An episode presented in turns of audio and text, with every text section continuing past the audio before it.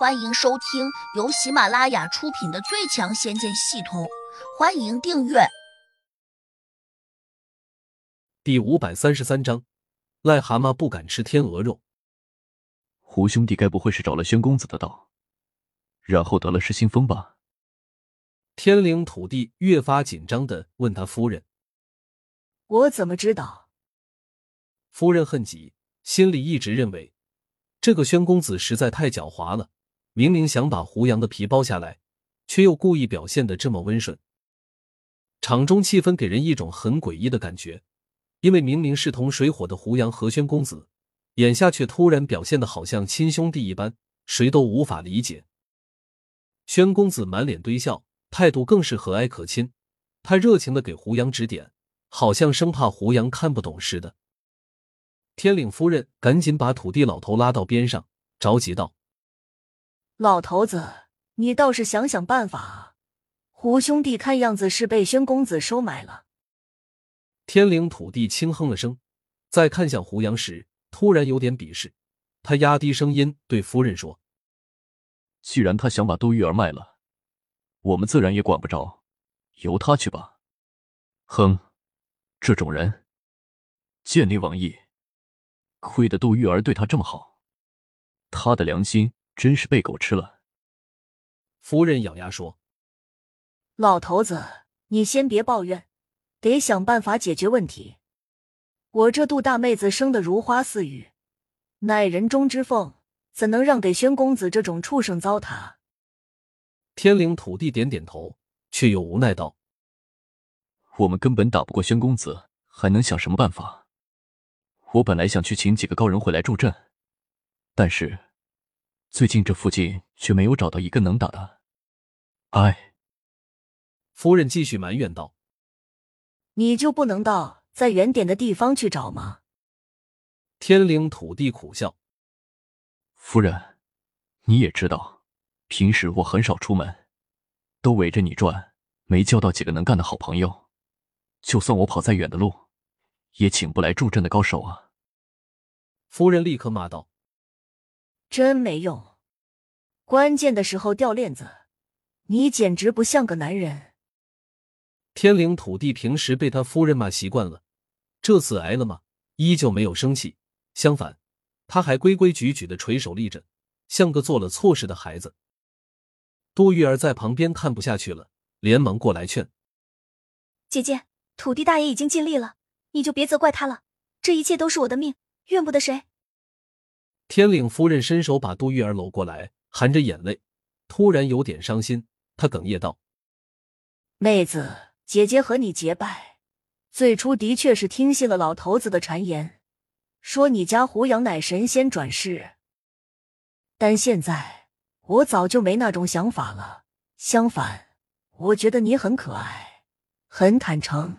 姐姐是真的喜欢你，不希望你跳到火坑里面去。”杜玉儿微微叹息，一下就投进了天领夫人的怀抱。后者等他抽泣了一会儿，这才把他的脸捧起来，然后轻轻的擦掉了他脸颊的泪痕。这时，宣公子忽然转过头，诧异的看向了杜玉儿和天领夫人，不解的问：“你们哭什么？”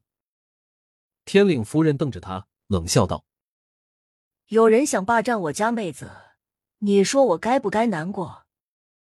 宣公子怔了下，你家妹子是谁？天领夫人恶狠狠的骂道：“你别给我装，狗东西的！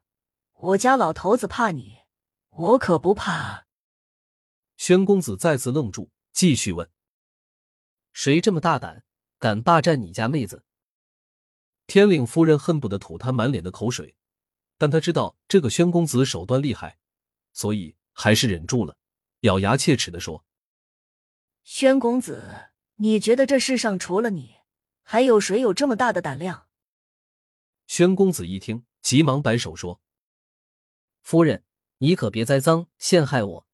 本公子虽然好色，但也有自知之明，哪敢招惹杜玉儿？”什么意思？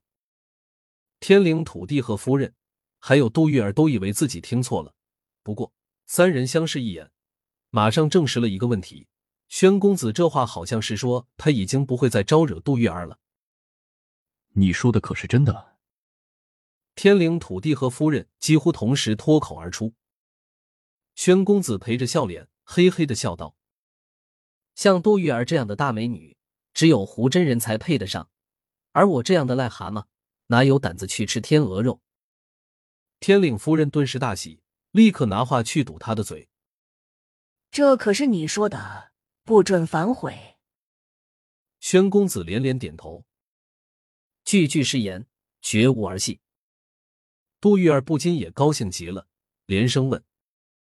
宣公子，这么说来，我可以走了吗？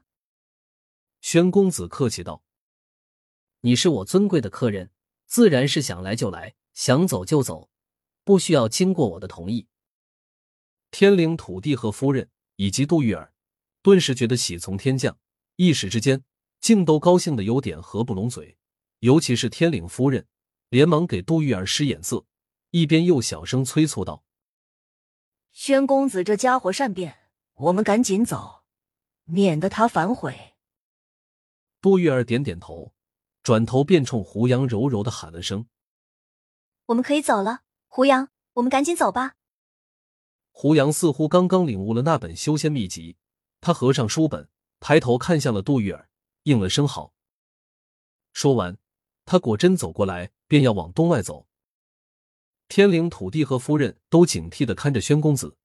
认为他不会就此善罢甘休，所以都时刻准备着，只要宣公子敢从背后偷袭胡杨，他俩一定会第一时间冲上去抵挡一下。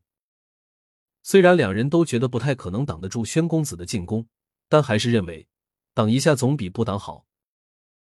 可就在这时，宣公子突然冲着胡杨的背影给跪下了，嘴里还在绝望的叫喊：“胡真人，你不能这样丢下我就走了啊！”我对你可是该给的都给了，你就饶了我吧。他这一跪，胡杨停下了脚步，天灵土地和夫人还有杜玉儿却都惊呆了。很快，天灵土地紧张的给夫人递了个眼色，低声说：“他这是在耍什么花招？”夫人摇头，一脸困惑道：“不知道啊，这厮玩的太古怪了，我完全看不懂。”本集已播讲完毕，请订阅专辑，下集精彩继续。